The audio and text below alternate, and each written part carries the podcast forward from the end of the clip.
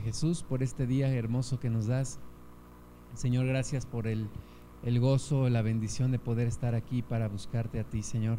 Invocamos una vez más tu presencia, pedimos que tú te manifiestes a nosotros y en el nombre de Jesús abrimos nuestra mente, disponemos nuestra voluntad, nuestro corazón y nuestro cuerpo, lo sometemos a ti, Señor, y pedimos, Padre, que seas tú hablándonos en esta hora.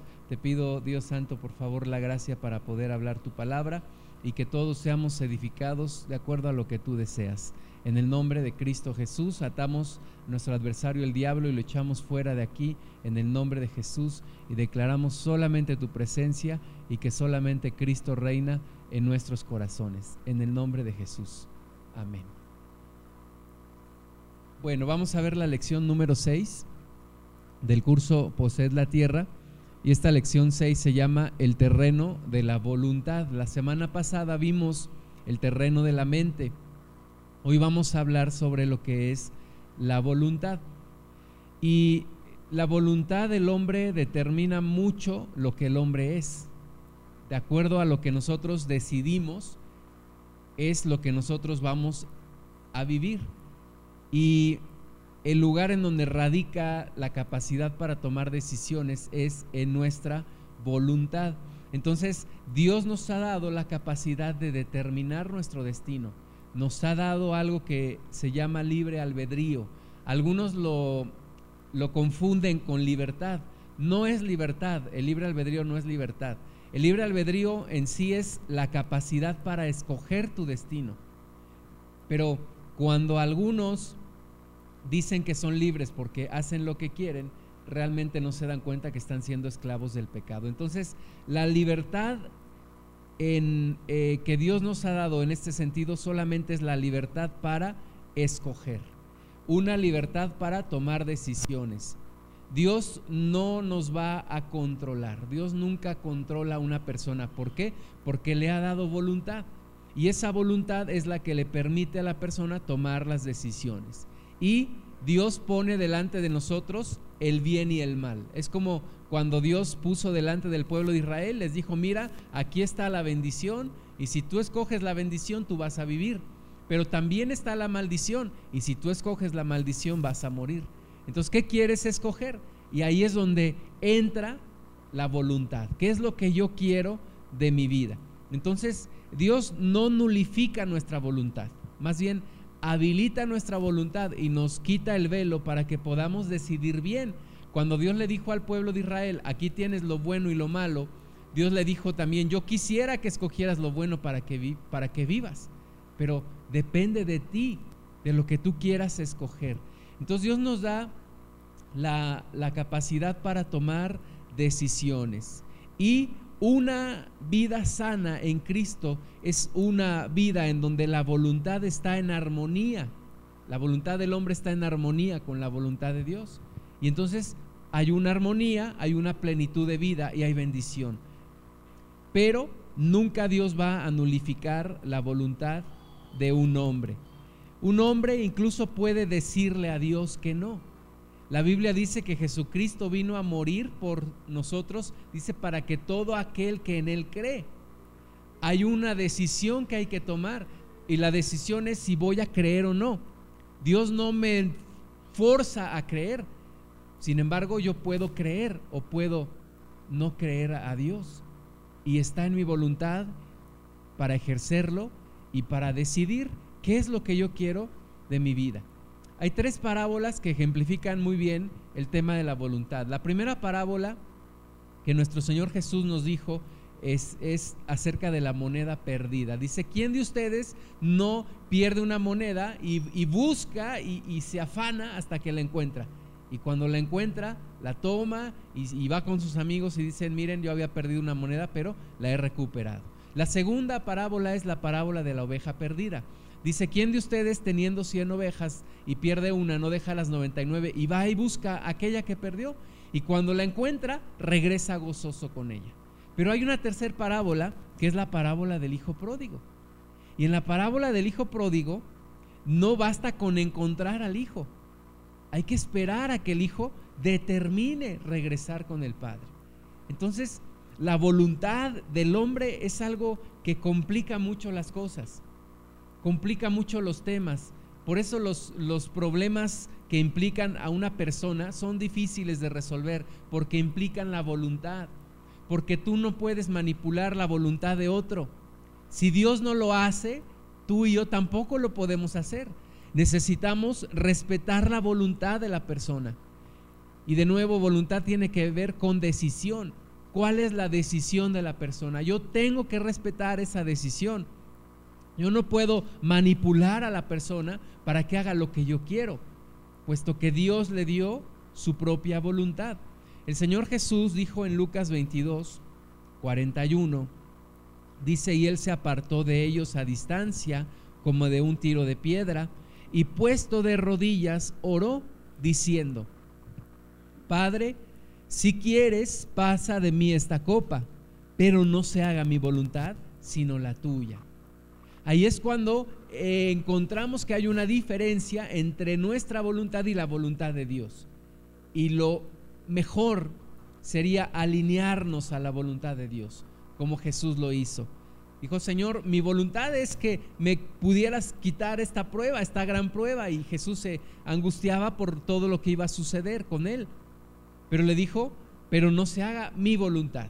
Sea, no tome yo la decisión en este momento, porque mis emociones me llevan a tomar una decisión y mi voluntad me lleva a tomar una decisión equivocada, desviada de tu voluntad. Por eso le dijo, mas no se haga mi voluntad, sino la tuya, lo que tú quieres. Entonces, vamos al primer punto del, estudio, el potencial de la voluntad. Y dice ahí en sus, en sus bosquejos, nosotros expresamos por medio de nuestras emociones la forma como nos sentimos. Nuestra mente nos dice lo que nosotros pensamos y nuestra voluntad comunica lo que deseamos. Ya estamos hablando de tres cosas. Estamos hablando de emociones. Emociones me dice lo que yo siento. Y luego la mente me dice lo que pienso, pero la voluntad determina lo que yo voy a hacer. la, la voluntad tiene que estar por encima de las emociones y de los pensamientos. ¿Qué voy a determinar? Es esa facultad por medio de la cual tú y yo tomamos decisiones. Dios nos creó con la capacidad de tomar decisiones y respeta nuestras decisiones, Dios. Dios no nos obliga, Dios no nos corta la capacidad de decidir. Dios respeta nuestro libre albedrío. Y aunque Dios tiene planes para nosotros, Él no los impone. Él respeta nuestra voluntad. Algunos dicen, es que yo no creo que exista el infierno porque cómo Dios va a, a mandar al infierno. Bueno, Dios respeta la voluntad. Dios tiene el cielo y tiene el infierno y Dios respeta la voluntad de cada quien. Entonces, la elección que el hombre haga revela su carácter, revela su destino. Esto tiene que ver con escoger un futuro. ¿Cuál es el futuro que yo voy a escoger? ¿Cuál es la vida que yo escojo vivir? Y todos los días vamos viviendo y vamos ejerciendo estas decisiones y nos van llevando a los lugares de nuestra vida a donde vamos viviendo. La voluntad de Dios entonces se convierte en nuestra meta, conocer la voluntad de Dios, saber cuál es el, el propósito de Dios, cuál es la voluntad de Dios para mi vida. Y arrepentimiento tiene que ver con ese lugar en donde la voluntad de Dios y mi voluntad se encuentran. Tiene que ver con ese lugar en donde yo reconozco que siempre la voluntad de Dios es mejor a mi voluntad. Cuando fuimos creados, fuimos creados alineados con la voluntad de Dios. Pero cuando el hombre decidió pecar, entonces se rompió esa unidad o esa unión entre la voluntad de Dios y nuestra voluntad. Se rompe y entonces nuestra meta ahora es recuperar ese punto en donde la voluntad de Dios y nuestra voluntad están en completa armonía. Y el arrepentimiento quiere decir renunciar a una voluntad centrada en nosotros mismos. Quiere decir renunciar a determinar nosotros nuestro propio destino apartados de Dios. No quiere decir que Dios nulifica mi voluntad, pero quiere decir que Dios me da la capacidad de estar en armonía con su voluntad. Dios me da la capacidad de estar alineado a su voluntad. Entonces la salvación que, trae el arrepentimiento quiere decir que soy liberado de una voluntad natural o animal, como dice la Biblia. Soy de nuevo puesto en una libertad, en un estado que me permite escoger la voluntad de Dios. Pero aún ahí la tengo que escoger. Aún ahí lo tengo que ejercer. El otro día tenía una conversación con una persona que, decía, no, yo le decía, mira, todos los días tenemos que tomar decisiones. Y él me decía, no, la decisión ya la tomaste cuando aceptaste a Cristo. Bueno, sí, tomé la decisión cuando acepté a Cristo, pero todos los días tengo que volver a alinear mi voluntad a la voluntad de Dios. Todos los días tengo que ejercer esa voluntad. Todos los días tengo que escoger y tengo que confirmar lo que yo escogí en Cristo. Tengo que confirmar mi arrepentimiento. La vida espiritual significa algo más que las emociones y el intelecto. Dios busca la salvación de nuestra voluntad. Algunas personas se dejan llevar por lo que sienten, otras se dejan llevar por lo que piensan. Pero la voluntad en Cristo es que podamos entregarle a Dios nuestro pensamiento y decir, bueno Señor, esto es lo que yo pienso, muéstrame si estoy equivocado. Muéstrame si estoy incorrecto porque quiero corregir, porque quiero hacer tu voluntad. El Salmo 73, 21 dice, se llenó de amargura mi alma y en mi corazón sentía punzadas. Tan torpe era yo que no entendía, era como una bestia delante de ti. Y cuando nuestra voluntad está lejos de la voluntad de Dios, y no hemos recibido la iluminación de Dios, entonces somos como una bestia delante de Dios. Nosotros queremos ir hacia algún lugar, Dios quiere que vayamos hacia otro. No alcanzamos a entender la voluntad de Dios. Somos torpes, porque aunque creamos que somos más listos que cualquier otra persona, no fuimos creados para vivir fuera de la voluntad de Dios. Entonces cuando creemos que somos muy inteligentes, muy sabios y que podemos determinar nuestra vida, realmente somos como una bestia delante de Dios.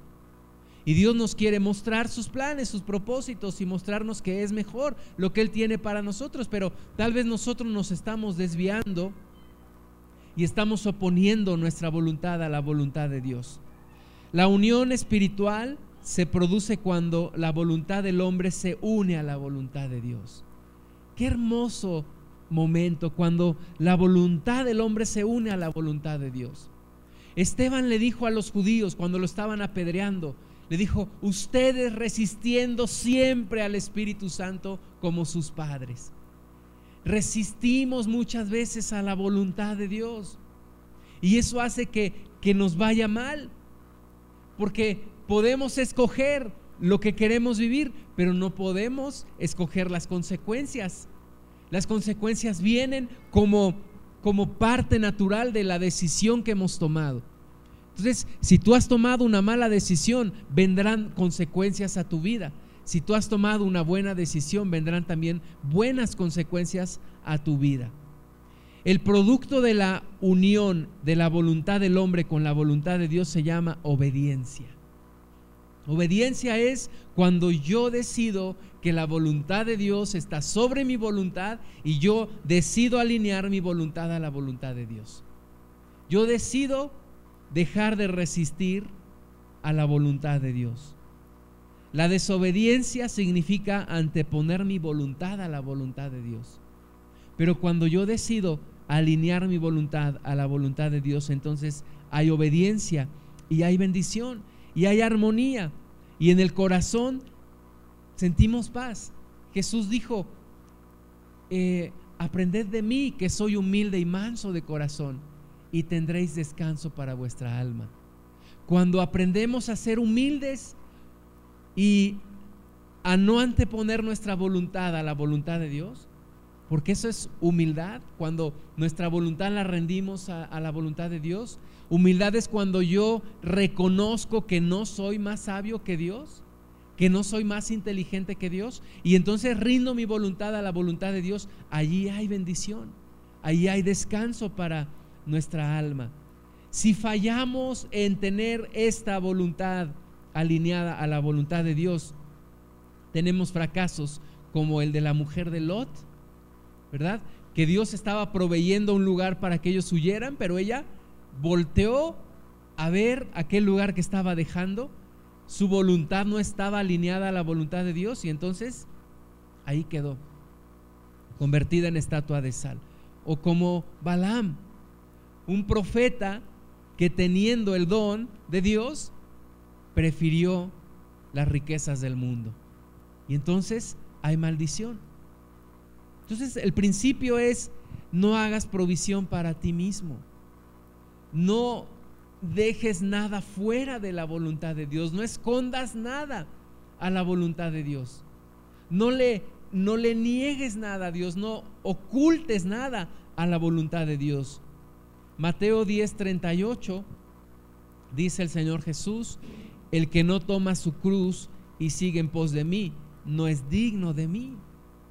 ¿Qué es tomar la cruz? Tomar la cruz no es, eh, como dice aquella mujer, no es que, es que este esposo borracho es mi cruz que Dios me dio. No, esa no es la cruz. Es que esta mujer que me hace la vida imposible es la cruz que Dios me dio. No, esa no es la cruz. La cruz es todos los días conocer la voluntad de Dios y estar dispuesto a alinear mi voluntad a la voluntad de Dios. Esa es la cruz que debo tomar todos los días. Todos los días toma su cruz y le sigue aquel que es digno de él. Todos los días estoy dispuesto a rendirle algo a Dios. Pero eso en sí, hermanos, implica ejercer mi voluntad. Es decir, no somos como robots algunas personas dicen, no, es que eso de ser cristiano es para los débiles, es para los que no tienen carácter. Al contrario, al contrario, implica ejercer mi voluntad todos los días. Implica decir no a mis emociones, no a mi carne. Yo diría, al contrario, aquellos que viven en pecado son las personas más débiles de voluntad. ¿Por qué? Porque viven nada más inertemente, arrastrados por el pecado, haciendo lo que el pecado quiere que hagan. Pero ser seguidor de Cristo implica ejercer todos los días la voluntad.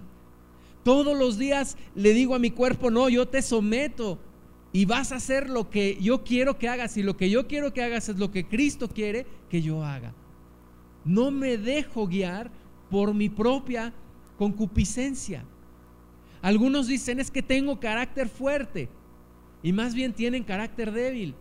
Porque es que tú no sabes en qué momento yo puedo explotar y yo puedo... No, eso es carácter débil, eso no es carácter fuerte. Carácter fuerte es dominar mis pasiones, ejercer la voluntad. La voluntad es la que censura todos los pensamientos que proceden de la mente subconsciente. Es un filtro es el filtro que determina, oye, aunque yo estoy sintiendo esto y aunque mi subconsciente me dice que reaccione de esta manera, ¿verdad? Si yo veo eh, que a alguien se le cayó un billete de a 100 pesos, mi, mi, impulso me dice recógelo y, y quédatelo. Pero mi voluntad, alineada a la voluntad de Dios, me dice no, yo lo que tengo que hacer es avisarle a este señor que se le acaba de caer su billete. Estoy ejerciendo mi voluntad estoy poniéndole un filtro a mis impulsos. En el subconsciente se depositan las experiencias pasadas y el enemigo usa ese subconsciente para proyectar pensamientos a la mente consciente y para manipularnos. Por ejemplo, si yo tuve una experiencia mala en algún momento de mi vida al hablar en público, a lo mejor allá en la escuela en una ocasión pasé al frente y se burlaron de mí porque me puse nervioso y todo el mundo se burló de mí y eso marcó mi vida. Y ahora que me dice mi subconsciente, bueno, me dice que cuando yo me pare al frente tengo un gran riesgo de hacer el ridículo. Y ahí está el diablo manipulándome y recordándome y usando ese subconsciente para que yo me paralice y no haga lo que tengo que hacer. ¿A dónde ejerzo la voluntad? Bueno, la voluntad la ejerzo al decir, pues ahora en Cristo soy nueva criatura. Y ahora en Cristo todo lo puedo porque Él me fortalece. Y entonces mi voluntad se sobrepone a mi subconsciente. Mi subconsciente me dice, en el pasado viviste en la pobreza, viviste en la miseria. Y ahora que, que tienes problemas en el trabajo, tienes un gran riesgo de volver a la pobreza. ¿Y qué hace el diablo? Me trata de meter temor, paralizarme por el subconsciente. Pero ejerzo mi voluntad. Y entonces digo, no, Él dijo que Él es fiel y no me desamparará ni me dejará. Entonces ejerzo mi voluntad y me alineo a mi voluntad y hago lo que la voluntad de Dios dice que yo haga. Entonces, la voluntad recibe o rechaza estos pensamientos que vienen del subconsciente. Satanás logra controlar la voluntad cuando la voluntad deja de resistir estos pensamientos. Cuando yo me empiezo a conmiserar de mí, ay, sí es cierto, pobre de mí. Nunca pasaré de maceta porque fui hecho para estar en el pasillo. Ay, sí, pobre de mí. De niño fui muy desdichado y yo creo que la voluntad de Dios es que yo viva así. Cuando la voluntad se rinde a los pensamientos del subconsciente, el diablo está ganando la batalla. Pero la renovación de la mente que hablamos la vez pasada implica generar una fuerza de voluntad para liberarnos del cautiverio. ¿Sí? Sin voluntad, hermanos, es como una carreta que no tiene caballo. Y entonces viene el diablo y empuja la carreta hasta donde él quiere y hacia donde él quiera sin voluntad le estamos oponiendo resistencia cero al diablo. Pero con voluntad, porque Dios me dio mi voluntad y porque Dios quiere que yo alinee mi voluntad a Él, pero Dios quiere que yo ejerza mi voluntad, que yo active mi voluntad. El Señor Jesús dijo en Juan 14, 30, no hablaré ya mucho con vosotros porque viene el príncipe de este mundo y él nada tiene en mí. Y hacia eso es hacia lo que tenemos que ir tú y yo, que el diablo nada tenga en nosotros, que el diablo nada pueda depositar en nosotros, que el diablo nada tenga en nosotros, en nuestra mente ni en nuestra voluntad, que no ensucie nuestra vida. Y para eso se requiere ejercer la voluntad, la voluntad tenemos que ejercer la voluntad a cada instante. Decía una vez un predicador que estaba en el aeropuerto y de repente llega una mujer alta, muy, muy hermosa, con minifalda y se sienta exactamente frente a él. Entonces, ¿qué te dice tu, tu carne? Pues quédate y, y obsérvala, ¿no? ¿Qué te dice tu voluntad? Levántate y vete a otro lado. Y el predicador se levantó y se fue a otro lado, se fue a sentar a otro lugar. Hay que ejercer la voluntad continuamente. Oye, este, la de las tortillas le pagué con uno de a 50, me regresó cambio como de a 100. Gracias, Señor. Me has bendecido. No, tengo que ejercer mi voluntad y decir, le regreso el dinero. ¿Por qué? Porque no está bien quedarme con este dinero. Entonces, la vida en Cristo es una vida de ejercer la voluntad en cada momento. Oye, las circunstancias me mueven a esto. Mi subconsciente me dice esto. Mis emociones me quieren gobernar de esta manera. El diablo está sembrando en mí estas cosas. ¿Qué tengo que hacer yo? Me tengo que sobreponer a todo eso y tengo que ejercer mi voluntad y tengo que pedirle al Espíritu Santo que me fortalezca para hacer la voluntad de Dios. Cuando lo más fácil es no hacerla. Y lo más difícil es hacer la voluntad de Dios. El otro día eh, me platicaba un pastor, dice es que hay un hermano que, viene y, y entonces dice que está liberando a otra persona. Y entonces, pero la libera todos los domingos, cada ocho días. Y la libera hoy, y dentro de ocho días la vuelve a liberar. Y dentro de quince días otra vez la libera. Y así está de liberación en liberación. Y entonces dice este pastor, yo le dije, hermano, entonces ¿cuándo ejercen ustedes su voluntad? ¿cómo es posible que te la pasas de liberación en liberación? Y me decía otro pastor, es que a veces vemos la liberación como una limpia.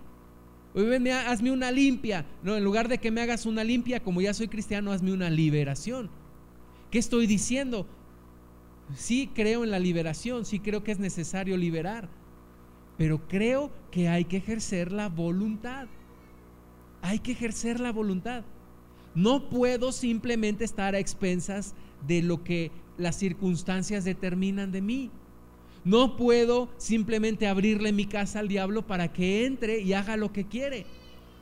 Tengo que ejercer mi voluntad. Segundo punto, el cautiverio de la voluntad. El engaño produce cautiverio en la voluntad del hombre. Gálatas 2.20 dice, con Cristo estoy juntamente crucificado y ya no vivo yo, mas vive Cristo en mí. Y lo que ahora vivo en la carne, lo vivo en la fe del Hijo de Dios, el cual me amó y se entregó a sí mismo por mí. Entonces aquí puede uno decir, ah, pues ya no vivo yo, entonces yo ya no estoy vivo, estoy muerto. Entonces voy a andar como muerto y debo de actuar como muerto. ¿No? No. Es entender que morí con Cristo a una vieja forma de vivir, pero ahora he resucitado para vivir como Él quiere que yo viva. Mi voluntad no ha sido cauterizada, como si lo hace el diablo. El diablo cauteriza la voluntad, el diablo nulifica la voluntad. Y puedes ver a, a una persona, por ejemplo, adicta a la pornografía, que ha pasado? Su voluntad ha sido nulificada y ya no tiene voluntad. Un adicto a las drogas, ¿qué sucede? Lo mismo. Su voluntad ha sido nulificada. Pero en Cristo yo estoy muerto al pecado y adquiero una nueva forma de vivir. Vivo por medio de la fe en el Hijo de Dios. Dios no quiere que desaparezca mi voluntad. Más bien Dios está potenciando mi voluntad y fortaleciendo mi voluntad para que yo haga lo que Él quiere que haga. Decía una persona, es, que la, lucha es todos los días y desde que te levantas. Dice yo, la lucha en, en, mi cama es me levanto, no me levanto, y estoy peleando con las sábanas. Y a veces esa lucha dura hasta las 11 de la mañana, ¿no? Entonces, hay que ejercer la voluntad, hay que ejercerla. Filipenses 2.3 se dice, porque Dios es el que en vosotros produce así el querer como el hacer por su buena voluntad. No quiere decir que yo me rinda y que Dios como, como empujar un carrito, Dios me vaya empujando. No, quiere decir que Dios pone en mí tanto el querer como el hacer. O sea, Dios me da la voluntad para hacerlo. No solamente para quererlo, para hacerlo. Dios me da la capacidad para no solamente desear lo bueno, sino para hacer lo bueno. Me da esa fuerza.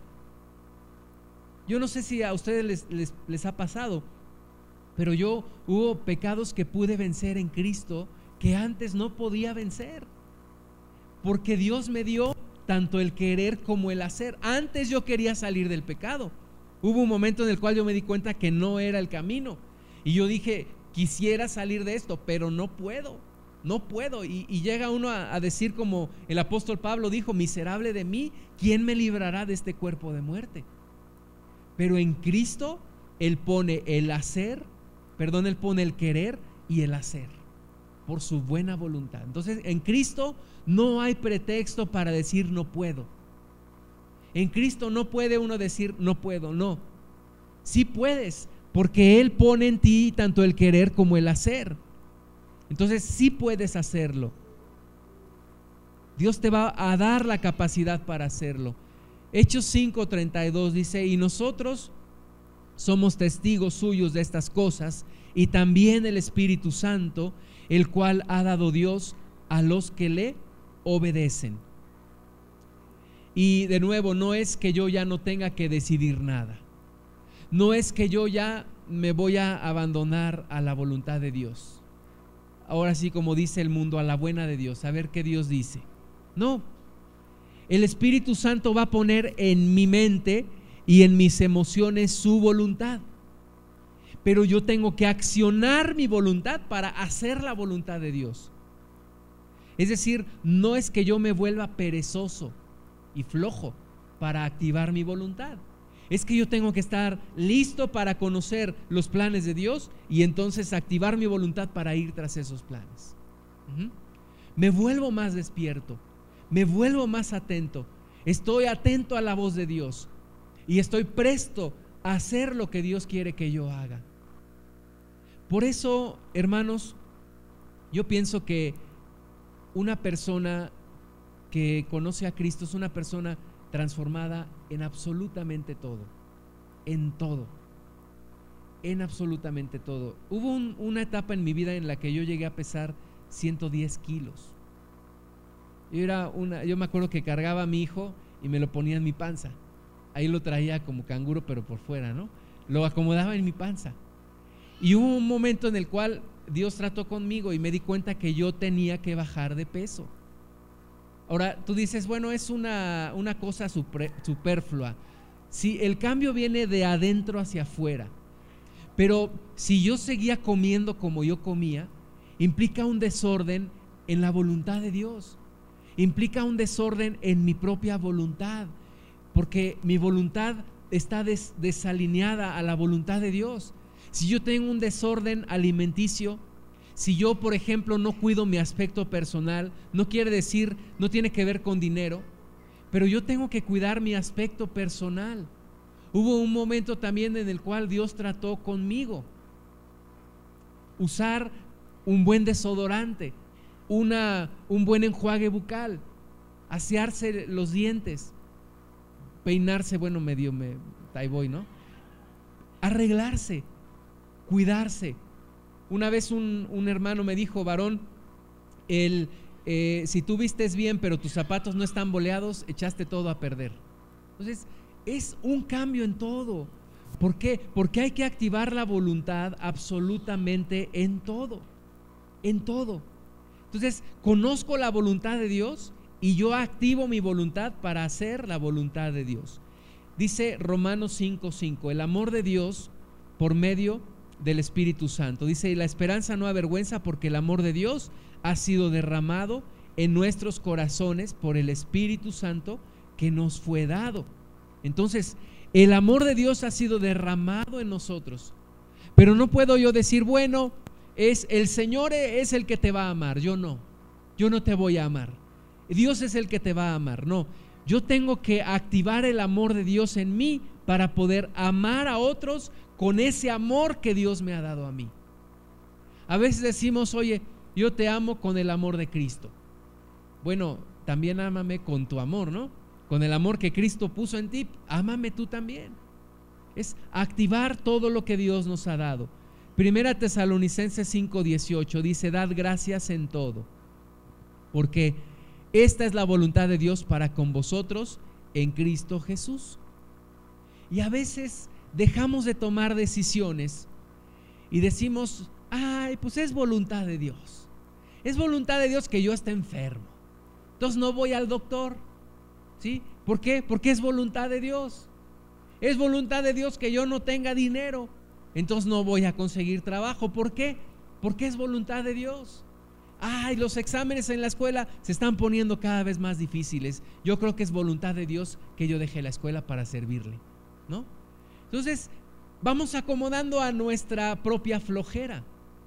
Pero no, es voluntad de Dios que yo me someta a Él en toda circunstancia y que en toda circunstancia yo le dé gracias.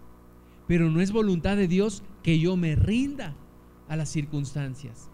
No es voluntad de Dios que yo viva enfermo, ni pobre, ni miserable, ni que tenga un autoconcepto de mí eh, de autoconmiseración y decir, ay, pobre de mí, pero es voluntad de Dios que yo esté viviendo así. No. Yo le alabo en todo, me someto a Él en todo y encuentro la voluntad de Dios en todo, pero no me rindo, no me rindo ante las circunstancias. Ay, es que es voluntad de Dios que mi matrimonio esté así. No, no es voluntad de Dios.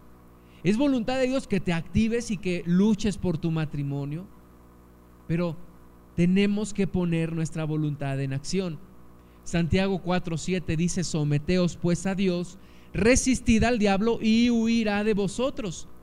Entonces la sumisión a Dios y la resistencia al mal tienen que trabajar juntas.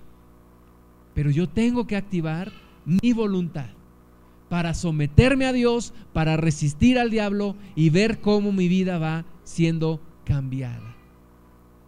Hay un libro del hermano Víctor Richards que me, me, ayudó mucho cuando yo empecé en Cristo. Se llama Si algo va a suceder, yo lo tengo que hacer. Si algo va a suceder, yo lo tengo que hacer. No tengo que esperarme a que otro lo haga. Tengo que activar mi voluntad. Tengo que hacer lo que yo puedo hacer. Lo que Dios me muestra que yo lo haga, lo tengo que hacer. A veces, aún en nuestras oraciones, somos flojos. Dios bendice, Dios dale, Dios ayúdale. En lugar de decir, bueno, como, como dijo el Señor Jesús, o como le dijeron a Moisés también, ¿por qué clamas a mí? ¿Por qué clamas a mí? ¿No te he dado yo autoridad? Entonces, en la oración, en lugar, Dios bendice, Dios, en el nombre de Jesús, con la autoridad que tú me diste a mí, yo bendigo a esta persona. En el nombre de Jesús, con la autoridad que tú me diste, yo echo fuera esta enfermedad. Entonces hay que tomar autoridad y hay que hacerlo. Hay que ejercer la autoridad, hay que tomar la voluntad y, activar la voluntad. Segunda de Corintios 12:10 dice, por lo cual, por amor a Cristo, me gozo en las debilidades, en afrentas, en necesidades, en persecuciones, en angustias, porque cuando soy débil, entonces soy fuerte.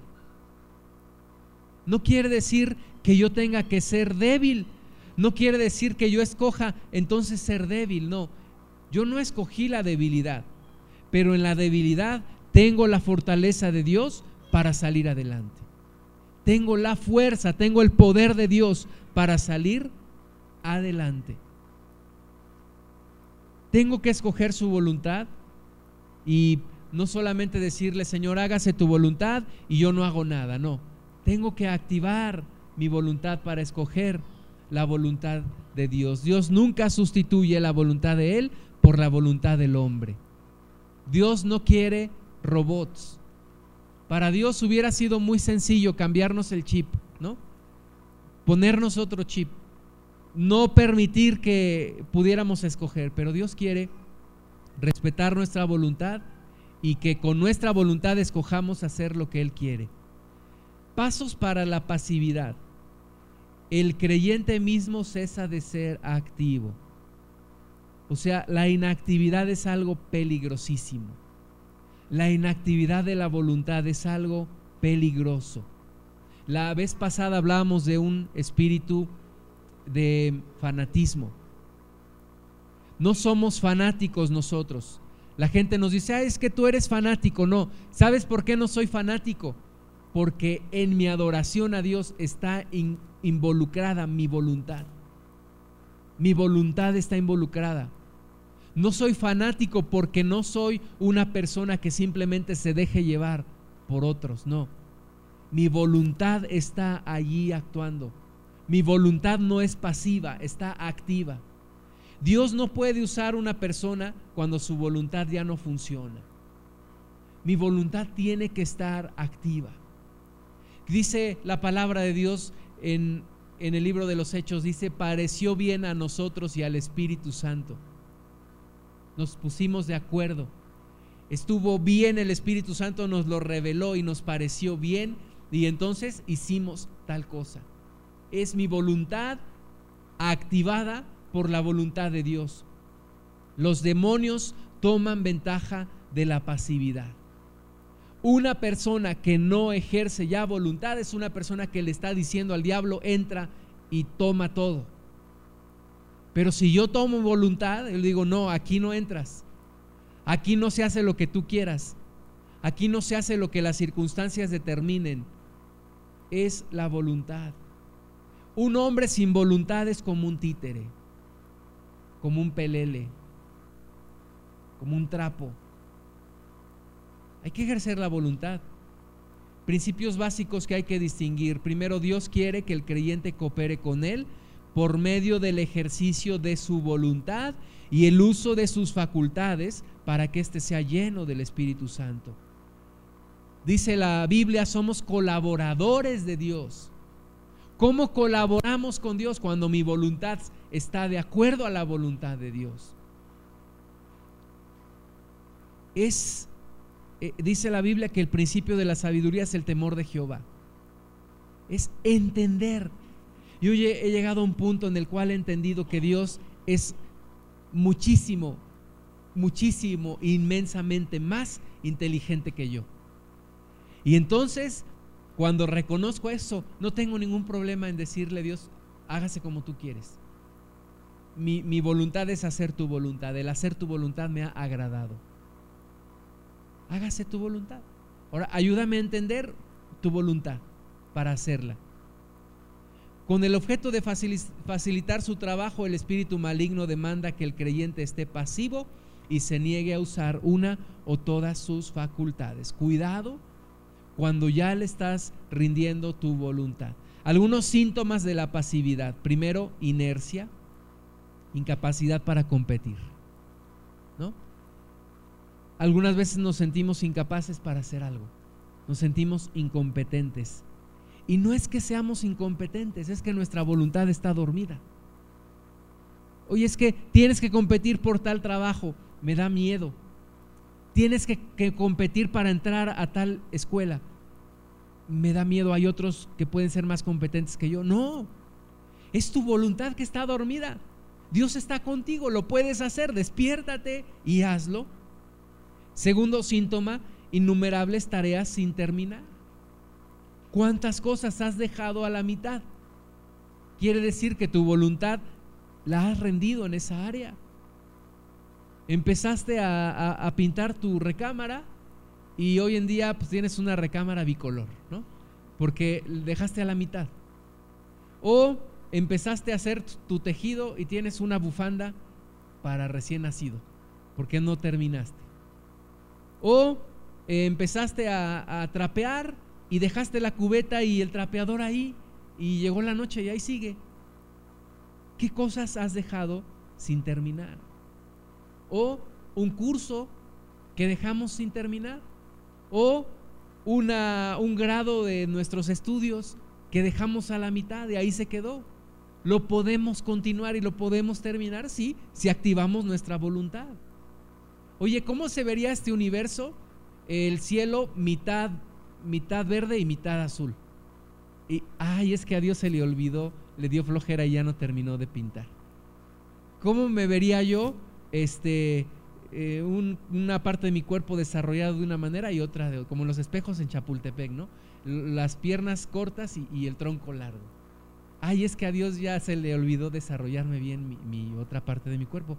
Fíjate que Dios tiene perfección en todo. Y Dios todo lo que inicia lo termina. Y tú y yo tenemos que ser como Él. Todo lo que inicio, lo termino. Lo termino. Y otro síntoma, incapacidad para concentrarse. Eh, cuando ya estamos distraídos, no podemos poner atención, no podemos enfocarnos en la Biblia, en la oración. ¿Sabes que una persona que ora es una persona que desarrolla su capacidad de concentración. ¿Por qué? Porque está educando su mente. Porque cuando empiezas a orar, te empiezas a acordar, ay, no pague la luz. Ay, dejé los frijoles en la estufa. Ay, esta persona que le tenía que hablar por todo te empieza a venir. Pero cuando resistes eso y sigues orando y sigues manteniendo tu mente, no, yo estoy ahorita orando, lo demás lo voy a hacer después. Estás elevando tu capacidad para concentrarte y estás desarrollando tu voluntad. Siguiente síntoma, inercia física, acciones mecánicas. ¿No te ha pasado que de repente vas para un lado y ya te fuiste para otro? Ay, es que yo siempre me voy por acá, pero hoy no voy para ese lado.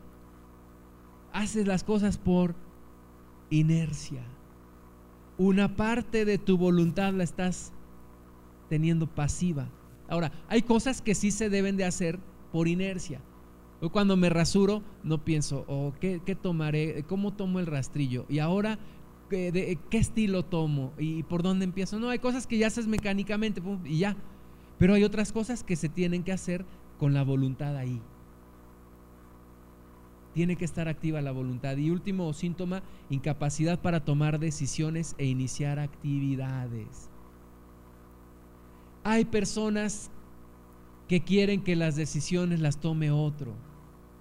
Por eso, por eso, hermanos, hay religiones que tienen tanto éxito. Porque no te dejan espacio para pensar nada. Tienes que hacer 1, 2, 3, 4, 5, 6, 7, 8, 9, 10 y ya toda tu vida está solucionada. Ya te dijeron todo lo que tienes que hacer. No te salgas de este esquema y vas a ser salvo. Hay incluso gente que le gusta manipular a otros.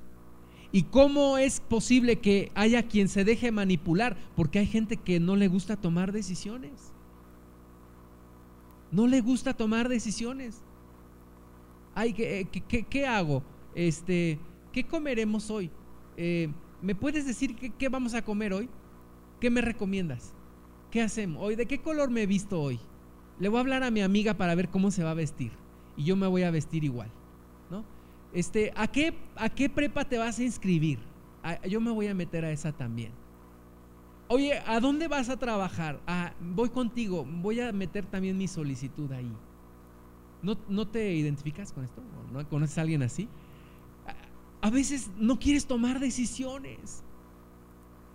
Qué bendición cuando determinas seguir a Cristo, a pesar de que todos los demás no lo hagan. Yo me sentí raro cuando yo decidí seguir a Cristo y yo era hijo de familia y tuve que iniciar yo solo porque era, era el momento de iniciar mi camino con Cristo. Y sabes qué, pienso que yo crecí mucho en el tema de tomar decisiones. Pude seguir a Cristo, aún a pesar de que mi familia no estaba conmigo en esto. Y yo siempre había seguido a mi familia. Y ahora era tiempo de iniciar un nuevo camino. Qué bendición. Hermanos, tomar decisiones es algo de lo cual yo le agradezco mucho a Dios. Que me dé la oportunidad de tomar decisiones. Dice un hermano que Dios no tiene luces en verde, hablando de semáforos. Dice que solamente tiene luces en rojo. O sea, hay un mundo de posibilidades para hacer. Oye, ¿quién me dijo a mí que, me fuera a Pachuca y que iniciara un grupo? Oye, ¿quién me dijo a mí que fuera a la sierra y que visitara a los hermanos? ¿Quién me dijo que metiera mi solicitud a tal empresa para trabajar? Vino un ángel del cielo y me dijo, ahora vas a ir y vas. No, no. Porque Dios no tiene luces en verde, solamente tiene luces en rojo. Cuando Dios no quiere que hagas algo, te lo dice, te lo, te lo determina. Pero cuando no, hazlo, hazlo. Muchos que dicen, es que yo no sirvo a Dios porque todavía no recibo la revelación. Yo quiero ir caminando y escuchar una voz por en, en medio del árbol que me dice, ahora vas a ir y vas a hacer esto. No, hay que activar la voluntad. Hay que activar la voluntad. Decía un, un hermano, se llama Bill Wilson, está en Nueva York, y dice que su madre lo abandonó en la calle lo dejó en la calle, le dijo, aquí espérame, yo ya no aguanto esta vida. Y dice que él esperó ahí un día y otro día, y la gente pasaba y lo veían ahí, hasta que un hermano, un pastor, lo vio y lo tomó y se lo llevó y se hizo cargo de él.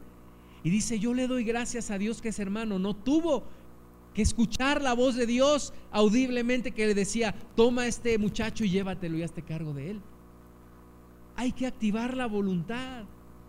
Hay que perderle el miedo a tomar decisiones.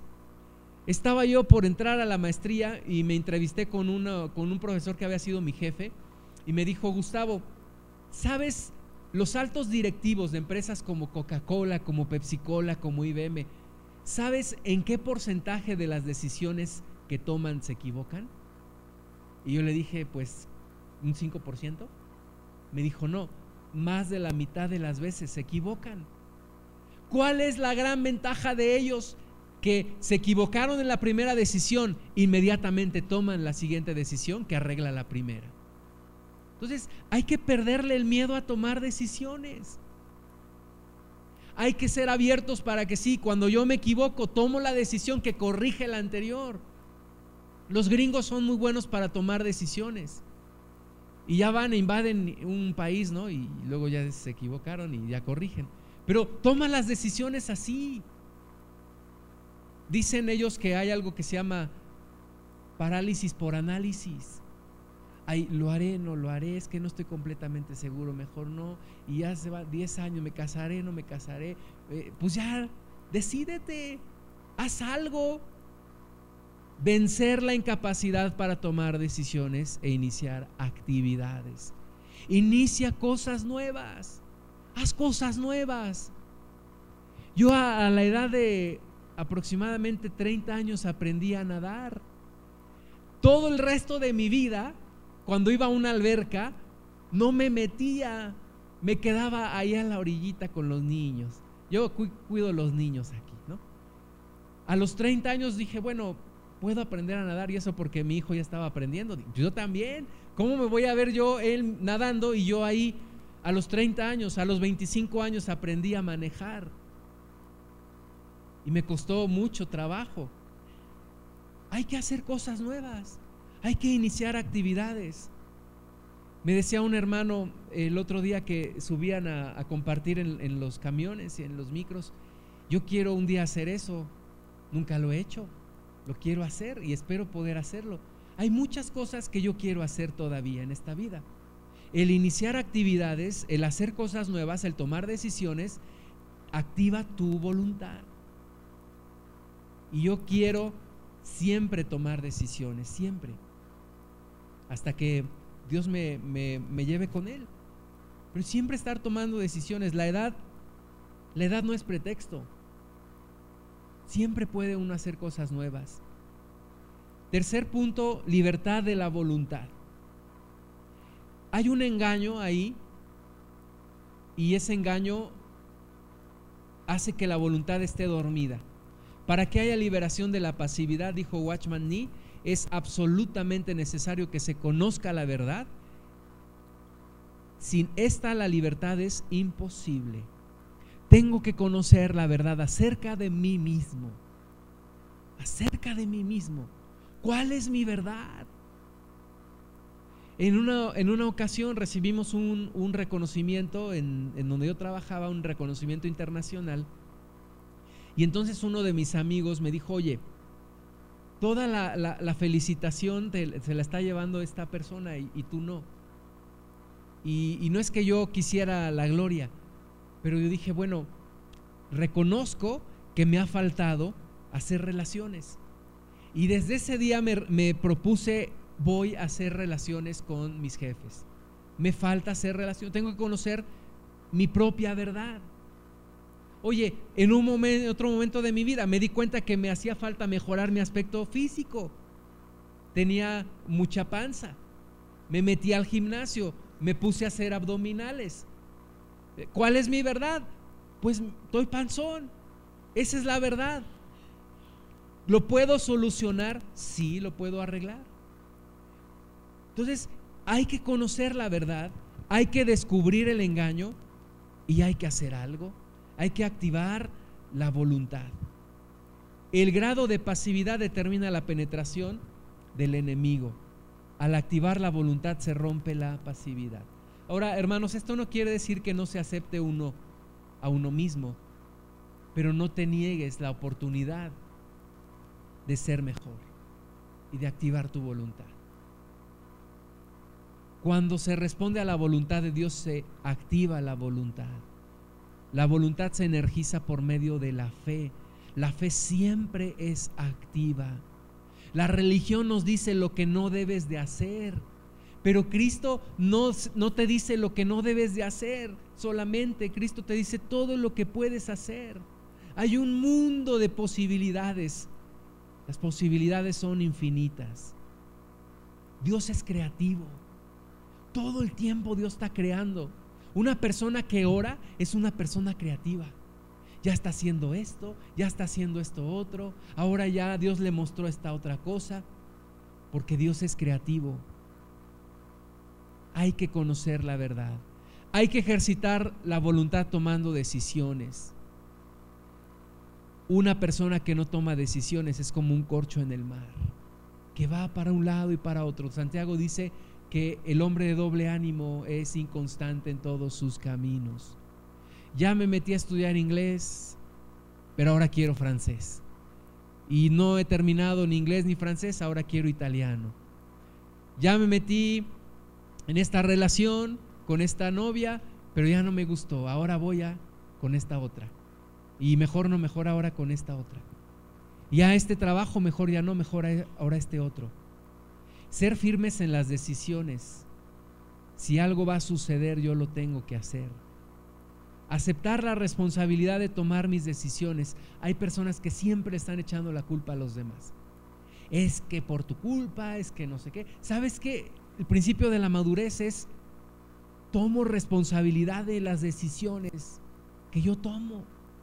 Si me equivoco, puedo reconocerlo y puedo corregir. Pero dejo de estar echándole la culpa a otros porque qué desgracia es que una persona para ser feliz dependa de otros. Dejar de permitir que las circunstancias te guíen. Hay que discernir. No son las circunstancias. Hay que sobreponerse a las circunstancias recuperar el terreno perdido, hacerle la guerra al diablo, trabajar activamente con Dios todos los días, todos los días. Dice Watchman Nee, en el estado inicial del combate los síntomas se empeoran, como si entre más se peleara, menos fortaleza se sintiera. Aunque el creyente se siente peor, en realidad está mejor, porque se demuestra que la resistencia tiene efecto el enemigo ha sentido la presión y como consecuencia está haciendo sus últimos esfuerzos. Hay un momento en el cual parece que todo es un desorden. Yo determino en un área de mi vida cambiar y es cuando más mal me va. Determino que mi matrimonio tiene que cambiar y es cuando más problemas tengo. Determino que me voy a levantar más temprano y es cuando más flojera me da. Pero ahí es cuando la voluntad tiene que ejercerse. Si tú tratas de sacar un animal de una madriguera, el animal no dice, ay, sí, ya me vinieron a sacar, ya me voy. No, el animal lo pone resistencia y, muestra su, su ferocidad y se defiende. Lo mismo el demonio, cuando lo quieres sacar de tu vida, se defiende y hace todo y, se defiende para que no lo saques. Pero si tú en tu voluntad permaneces firme, estás ganando terreno y lo vas a sacar, lo vas a sacar, aunque parezca que todo al principio se convierte en un caos. Proverbios 25, 28 dice, como ciudad derribada y sin muro es el hombre cuyo espíritu no tiene rienda. Si rendimos la voluntad, es como una ciudad derribada y que no pone resistencia. Segunda de Corintios 10:5 dice, derribando argumentos y toda altivez que se levanta contra el conocimiento de Dios y llevando cautivo todo pensamiento a la obediencia a Cristo. Pues tengo que pelear en la mente, tengo que pelear en la voluntad, derribar argumentos, todo lo que se levanta en contra del propósito de Dios en mi vida. Y mi cuerpo debe ser el instrumento. Primera de Corintios 9, 27. Sino que golpeo mi cuerpo y lo pongo en servidumbre, no sea que habiendo sido heraldo para otros, yo mismo venga a ser eliminado. Mi cuerpo lo pongo en servidumbre. Es que mi cuerpo se quiere levantar a las 11 de la mañana. Sí, yo lo pongo en servidumbre y le digo a las 6 de la mañana. Es que mi cuerpo se quiere comer 15 chalupas. Yo lo pongo en servidumbre y le digo nada más tres. Es que mi cuerpo quiere darle rienda suelta al placer. Yo lo pongo en servidumbre y le digo, aquí el que manda es el espíritu, no el cuerpo. Entonces hay que pelear, hay que ejercer la voluntad. La lucha por un periodo de tiempo es bastante dolorosa. Hay momentos de sufrimiento agudo y lucha intensa que se producen al estar consciente de la resistencia que hacen los poderes de la oscuridad en su lucha por obtener lo que el creyente reclama. Mis amados hermanos, si llevo 15 años levantándome a las 11 de la mañana, por supuesto que me va a costar trabajo levantarme a las 6.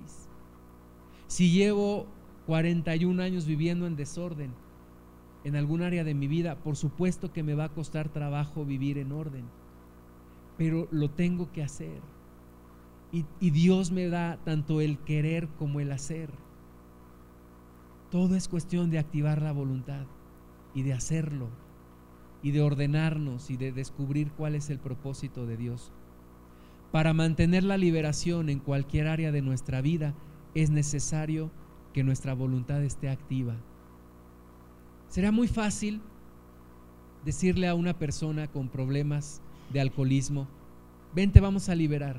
Y ya, es como una varita mágica que ya, ya nunca vas a querer tomar. No, sí, te vamos a liberar, pero vas a tener que ejercer tu voluntad. Sí, Dios te perdona de este pecado, pero Jesús le dijo a aquella mujer, vete y no peques más. Ejerce tu voluntad. Ejerce tu voluntad. No solamente es lo que quieres que Dios haga. Dios a través de ti quiere también hacer algo. Vamos a orar. Señor, te damos gracias por la voluntad que pones en nosotros, porque Señor nos has hecho personas con capacidades para tomar decisiones, con capacidad para iniciar algo o para cambiar el rumbo de algo. Y nosotros ahora determinamos, Señor, que nuestra voluntad va a estar alineada a tu voluntad.